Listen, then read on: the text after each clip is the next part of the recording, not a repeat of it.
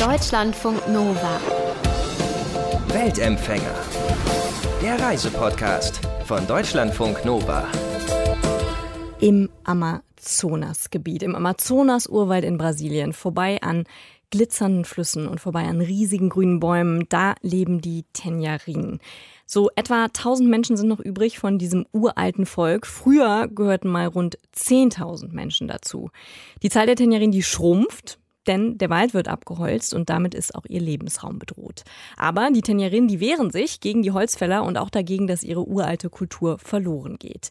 Denn wenn die Natur stirbt, dann sterben auch sie, sagt Thomas Fischermann. Thomas ist Journalist und er hat die Tenjerin mehrmals besucht, über vier Jahre lang. Er hat mit ihnen mal eine Woche, mal mehrere Monate gelebt.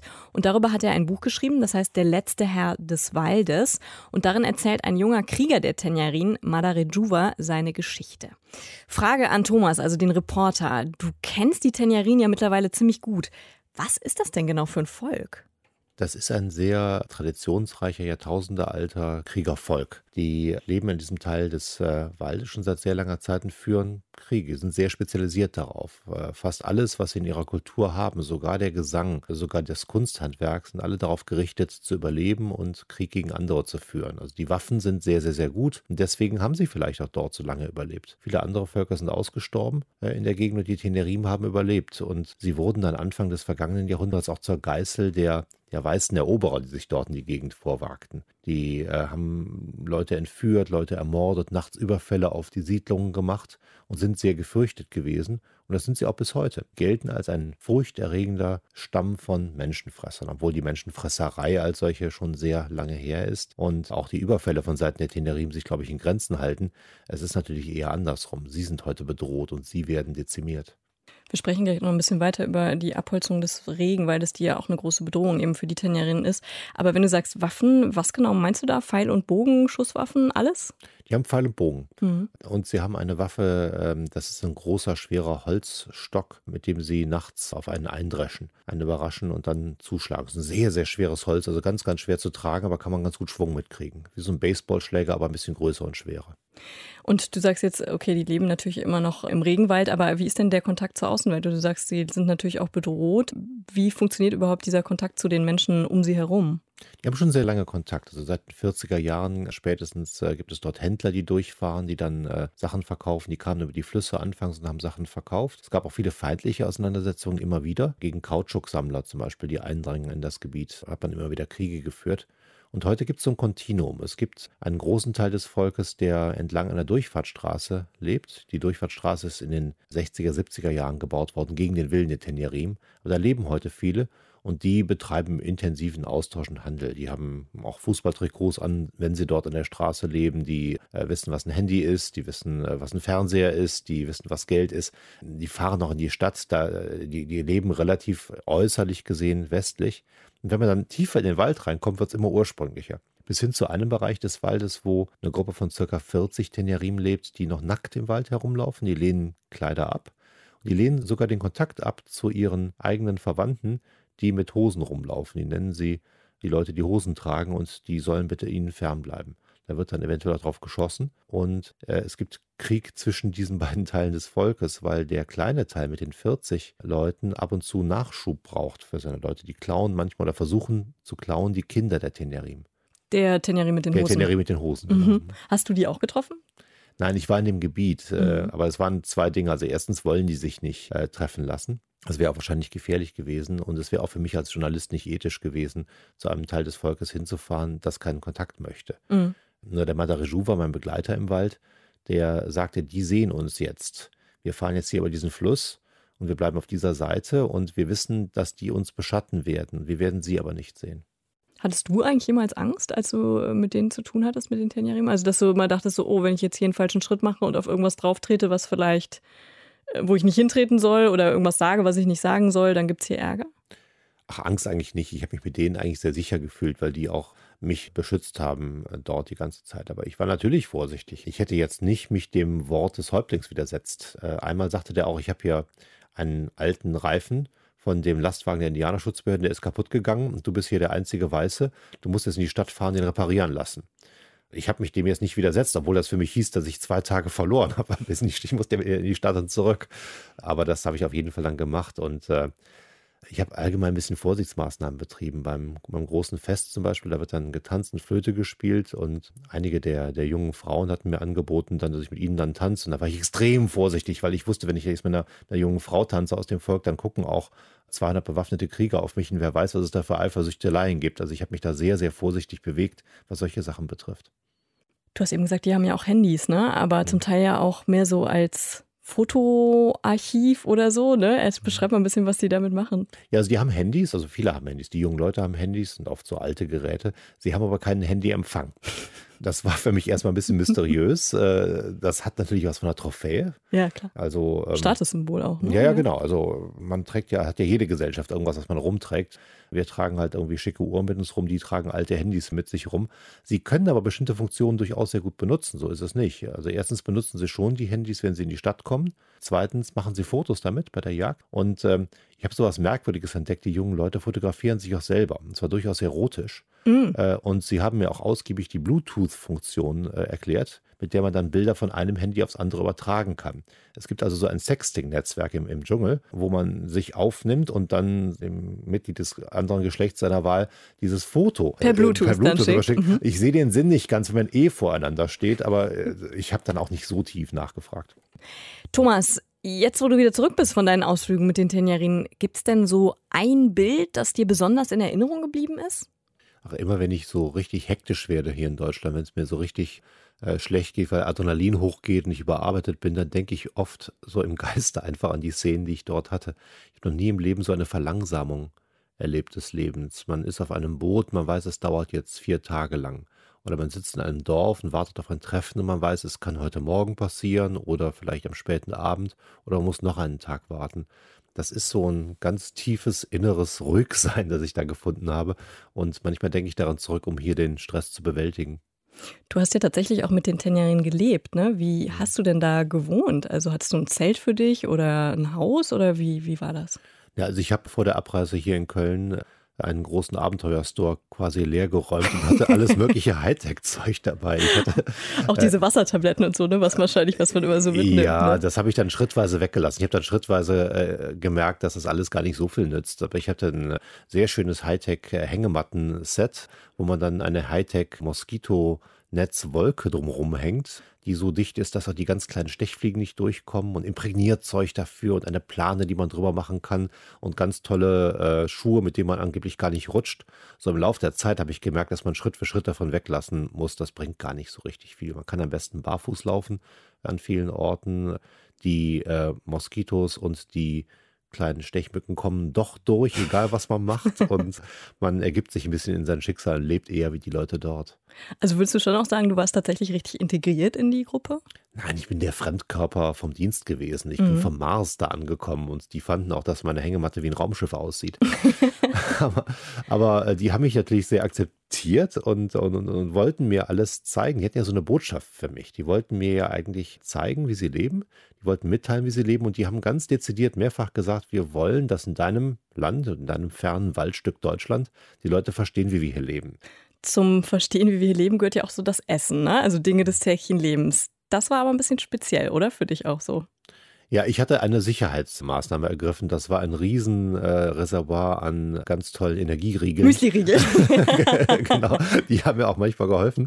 Aber nein, man, äh, man packt erstmal den Kofferraum, wenn man dahin fährt, voll mit äh, Essen, das man sich selber kochen wird. Man packt irgendwie Reissäcke und Tomatensoßen und Bohnen und sowas alles ein. Da kann man recht lange von leben dort und einen Teil davon kann man auch handeln. Dann kann man dann zwei Reissäcke äh, handeln gegen Maniokmehl und gegen geschlachtete Hühnchen. Was ist Maniok? Maniok ist eine Wurzel, die im Amazonas wächst und die äh, auf eine sehr ausführliche Art und Weise ausgewrungen und bearbeitet werden muss, damit das Gift daraus verschwindet. Und danach ist sie sehr, sehr nahrhaft, sehr lecker, ist eine Art Mehl. Ich habe aber gelesen, du musstest auch einmal Affenarm essen, ne? Ja, nicht nur einmal. ähm, das äh, wird nicht mein Lieblingsessen. Das liegt nicht am Geschmack. Ne? Das, das liegt daran. Wie schmeckt das? Also wenn man die Mitte von einem McDonald's Hamburger nimmt und den nochmal zwei Stunden auf dem Grill liegt, dann ist es ungefähr wie Affenarm. Das muss so also extrem also zäh, ja, sehr zäh. zäh und relativ geschmacksfrei. Mhm. Das war aber nicht so schlimm. Die müssen den so stark durchbraten oder, oder grillen, weil Parasiten drin sind, die sehr leicht auf uns übergehen können. Die Affen dort sind sehr stark von Parasiten befallen, die sind sehr, sehr menschenähnlich äh, gebaut und es, die Gefahr ist offenbar sehr groß, wenn man nicht sehr gut grillt, dass die Parasiten auf einen selber übergehen. Das Problem mit dem Affenarm ist ein anderer. Das, das sieht irgendwie aus wie ein kleiner Mensch und da wird es einem wirklich anders. Wie so ein äh, Babyarm dann, oder was? Ja, ja, also ähm, Richtig angenehm war das nicht. ich habe direkt so eine ökologische Lektion dann auch darüber bekommen. Ich verzog das Gesicht und versuchte mir nicht anmerken zu lassen, dass ich es ein bisschen widerlich fand. Äh, die haben es aber doch gemerkt und sagten mir dann, naja, wir sind jetzt zwei oder drei Jäger an dieser Stelle hier und wir können jetzt kein Wildschwein schießen. Dann müssen wir das ausweiden und aufhängen und dann räuchern und so viel Zeit haben wir nicht. Wir sollten keine Tiere übrig lassen. Also wenn wir jetzt nur drei sind, können wir entweder einen Fisch fangen und da wir heute keinen Fisch gefangen haben, äh, schießen wir eben einen Affen. Das reicht für uns, dann bleibt nichts übrig. Im Grunde genommen war das doch auch eine sehr ökologische Herangehensweise. Wie bist du denn auf Madarejuva als Führer gekommen? Hast du dir den ausgesucht? Wurde der dir zugewiesen? Wie lief das ab? Ja, er wurde mir als mein Waldführer zugewiesen vom Häuptling. Und äh, ich war erstmal etwas underwhelmed, als ich den gesehen habe. Der war halt eben so ein Typ, der mit der Baseballkappe und äh, der Sonnenbrille am Straßenrand rumsaß. Er reparierte gerade seinen Motorroller, den er da hatte. Und es war nicht seiner. Ich glaube, der kam von irgendwo her und der wurde repariert und in Stand gesetzt. Er läuft bis heute nicht. Und äh, ich dachte, naja, das ist jetzt irgendwie nicht gerade das, was ich mir als Romantiker unter so einem äh, indigenen Waldführer vorstelle. Und dann wurde der ganz anders. Als wir aufs Boot gestiegen sind, als wir das Dorf außer Sichtweite hatten, dann äh, stand er da mit seiner Bemalung und seinem Federschmuck auf dem Boot. Und das machte er nicht als Show. Und das machte er auch nicht für den Tourismus, wie das heute ja viel der Fall ist. Es gibt da keine Touristen. Und er war da so ganz angespannt auf seinem Boot und fuhr über dieses Wasser, schien alles wahrzunehmen, was um ihn herum passiert. Und das war auch so. Er deutete da manchmal auf Bäume und sagte, da ist jetzt dieses Tier oder jenes Tier. Und ich hatte gar nichts gesehen. Der nahm alles wahr und war halt eben wirklich ein richtiger, echter, mit der Natur verbundener äh, indigener Krieger das war dann schon sehr, sehr, sehr authentisch. Der war halt einfach dann doch sehr, sehr echt, obwohl ich es am Anfang gar nicht geglaubt hatte. Dann überlegt man halt, was macht man? Also wie erzählt man die Geschichte eines solchen Volkes? Man braucht eine Stimme. Soll man jetzt den Häuptling nehmen oder soll man den alten Schamanen nehmen? Das fand ich am Ende alles viel zu kitschig. Ich fand es viel interessanter zu sagen, hier ist ein 19-jähriger junger Krieger, der durchaus weiß, was eine Stadt ist, der durchaus weiß, was ein Handy ist und dessen Entscheidung zu sagen, ich will in diesem Wald weiterleben, die zu dokumentieren und dessen Begründung dazu zu hören, das fand ich richtig spannend. Wie habt ihr euch denn überhaupt unterhalten? Der spricht so ein gebrochenes Portugiesisch. Also er ist einer der wenigen Leute, die ich in meinem Leben getroffen habe, die schlechter Portugiesisch sprechen als ich. und wir haben uns dann aber darüber zusammengerauft und ich habe dann irgendwann begriffen, als ich so zwei alte Wörterbücher fand von zwei äh, Nonnen, die dort im Wald gelebt hatten, Missionarsnonnen. Da, da habe ich die Sprache ein bisschen gelesen, wie deren Sprache funktioniert, habe ein bisschen passiv die gelernt. Die indigenen Sprache. Ja, die mhm. Tenerim-Sprache, das Kagwahiva und begriff dann immer besser, wie deren Sprache funktioniert und konnte dann auch sein Portugiesisch damit besser verstehen, weil das immer aufgebaut war aus Wortfetzen, die über die Strukturen und die Denkstrukturen, die grammatischen Strukturen des Kakwahiva gelegt waren. Dann konnte ich ihn immer, immer besser verstehen. Er hat dann später für mich auch übersetzt, wenn wir dann mit den vielen Leuten seines Volkes gesprochen haben, die gar kein Portugiesisch sprechen. Und als es dann zu ganz schwierigen Sachen kam, wie den Interviews mit den alten Zauberern, dem Schamanen zum Beispiel, da habe ich noch aus einem anderen äh, Volk noch Leute mitgenommen, die Übersetzer waren dann für mich, die mir sagen konnten, was der da gerade erzählte, weil das war dann, da brauchte ich Leute, die wirklich sehr, sehr gut beide Sprachen sprechen. Aber du hast den Schamanen getroffen, ne? Also du ja. bist da wirklich ja in sehr enge Zirkel, in sehr, sehr alte Zirkel irgendwie auch vorgedrungen. Mhm. Hattest du das Gefühl, die Tenjaringen waren auch sehr offen dir gegenüber, die wollten auch, dass du das siehst? Oder war das mehr so ein journalistisches Unterfangen, wo du immer auch gesagt hast, ich würde jetzt auch noch gerne mit dem Schamanen und so? Mhm. Oder waren die schon offen dir gegenüber? Na, das Letzte. Ich musste da schon insistieren und insistieren alleine hätte auch gar nichts bewirkt. Also ich musste im Laufe der Zeit das Vertrauen gewinnen. Mhm. Ich war, war, unzählige Male da und bin auch ein paar Mal weggeschickt worden. Wenn gerade interne Konflikte waren bei den Tinderim, dann war ich wirklich nicht erwünscht. Ähnlich, also du bist da mit deiner Hängematte angereist und musstest wieder weg? Ja, das war zum Teil äußerst aufwendig. Man reist ja doch ein paar Tage dahin und ein paar Tage wieder zurück. Ich habe dann andere Geschichten in der gleichen Region gemacht. Ich habe mir dann irgendwie geholfen. Aber ich bin weggeschickt worden, dreimal. Einmal lag es auch daran, dass die meinten, es sei zu gefährlich. Es gab dann gerade wirklich einen blutigen Konflikt mit den Holzfällern in der Gegend. Und dann sagten sie, wir können für deine Sicherheit nicht garantieren, du musst jetzt hier verschwinden. Habe ich dann auch gemacht. Ja, da sprechen wir gleich noch ein bisschen äh, mehr drüber, über diese Konflikte auch, mhm. auf jeden Fall. Aber dadurch, dass ich immer wieder kam und dass ich auch Fragen hatte, die die wiederum zu interessieren schienen. Also ich wollte ja wissen, wie die leben, ich wollte wissen, woran sie glauben, ich wollte wissen, warum sie da in ihrem Wald sind, habe ich doch im Laufe der Zeit ein sehr großes Vertrauen gewonnen. Und äh, anfangs haben sie mir zum Beispiel gesagt, wir haben gar keinen Schaman mehr. Die sind alle gestorben an Masern in den 70er Jahren. Kommen, kommen sie im nächsten Leben wieder. Und dann, dann äh, beim sechsten, siebten Besuch äh, hieß es dann, und äh, willst du eigentlich mal unseren Schamanen kennenlernen? Ach, plötzlich. Ich dachte, ihr habt keinen Schamanen. Ja, ja, nein, doch. Thomas, wir wissen, der Regenwald, der wird immer mehr abgeholzt. Aber wie sichtbar ist das denn auch vor Ort? Ich habe das in den vier Jahren, wo ich da immer wieder meine Anfahrt mit dem Jeep erstmal hatte, ein großer Teil der Anfahrt ist über Straße mit dem Jeep, schon selber gesehen. Ich habe oft gesehen, wie irgendwo der Wald brannte. Und das sind Rodungen, das sind Brandrodungen, die stattfinden. Ich bin auch dann schon mal ausgestiegen, bin zu den Arbeitern gegangen, habe da schon mal übernachtet bei denen im Häuschen, habe mich mit denen unterhalten und die arbeiten da. Es ist deren Job, den riesige Flächen von diesem Wald zu vernichten. Und dann sah ich jedes Mal, wie Teile des Waldes, die ich noch als Wald in Erinnerung hatte, schon wieder fehlten so an bestimmten Landmarks war einfach dann plötzlich war so ein Stoppelfeld entstanden aus verbrannten äh, Stämmen und an anderen Stellen standen bereits Kühe drauf. Wie sehen die Tenjaringen das selber? Was sagen die darüber? Die sind reagieren mit Wut und Trauer aber auch mit einer gewissen Hilflosigkeit, denn sie verteidigen sich halt, sie reagieren, sie kämpfen so viel sie können, aber sie wissen natürlich, dass letztlich ihr Wald schrumpft. Sie leiden mit den Tieren, das geht ihnen wirklich zu Herzen. Sie äh, denken darüber nach, was den Tieren passiert, die jetzt kein Zuhause mehr haben. Aber ihr eigener Lebensraum ist natürlich dadurch auch dann weg. Und der Lebensraum heißt für sie einerseits die Quelle ihrer Nahrung und andererseits die Quelle ihrer Identität. Also ohne diesen Wald, ohne die Geschichten des Waldes, ohne die Tiere, ohne die Kreisläufe dort und die Rituale, dass man dort überall durchpirscht und überall nach dem Rechten sieht, sind sie nicht mehr, wer sie sind. Da fehlt ihnen was. Und sie haben seit tausenden von Jahren wahrscheinlich diese Geschichten überliefert bekommen, wo man wie zu welchen Zeiten ist, wer wo gestorben ist als großer Häuptling, wo es welche großen Heldentaten gab. Und an diese Orte kehrt man zurück, eigentlich einmal im Jahr. Und wenn die Orte dann nicht mehr da sind, dann fehlt einem so ein Stück. Du hast eben schon gesagt, es gibt auch äh, blutige Konflikte. Also das mhm. heißt, es gibt auch tatsächlich äh, Kämpfe, Auseinandersetzungen, die dann tödlich enden oder wie, wie läuft das ja. ab? So kam ich überhaupt dahin. Ich hatte im Frühstücksfernsehen im Nordbrasilianischen gehört, dass der mörderische Menschenfresserstamm der Tenerim wieder einmal neue Opfer gefordert habe und bin dann hingefahren. Äh, und es hieß, dass die Tenerim gerade drei Leute aus den Siedlungen der Weißen umgebracht hätten. Und es war auch so, dass die Leichen von drei Männern verscharrt in der Nähe eines Dorfes gefunden wurden. Und da gab es auch eine Vorgeschichte. Davor war ein Häuptling äh, gestorben aus dem Volk der Tenerim. Also es gab eine lange Kette von, äh, von Gewalt. Es war dann auch die Polizei da und das Militär wurde sogar gerufen, weil die Konflikte sehr stark eskalierten. Das geht bis hin zu einer Stelle, die ich im Buch beschreibe, wo 300 von den Leuten aus der weißen Siedlung eingekesselt waren von 50 Tenerim-Kriegern, die alle jeweils mit vergifteten Pfeilen bewaffnet waren und nur darauf warteten, auf den Befehl ihres Häuptlings, jetzt alle abzuschießen. Und das wäre in circa 15 Minuten gegangen, hätte es das größte Blutbad der jüngeren brasilianischen Geschichte gegeben dort oben. Trotzdem ist das ja so ein bisschen fast auch, das wirkt wie so ein verlorener Kampf, ne? Also so 900 Leute, die sich äh, diesen großen Firmen, äh, dieser großen Industrie in den Weg stellen. Gibt es irgendeine Möglichkeit auch, da, dass dazwischen vermittelt wird oder also, dass es nicht zu solchen blutigen Auseinandersetzungen dann kommt?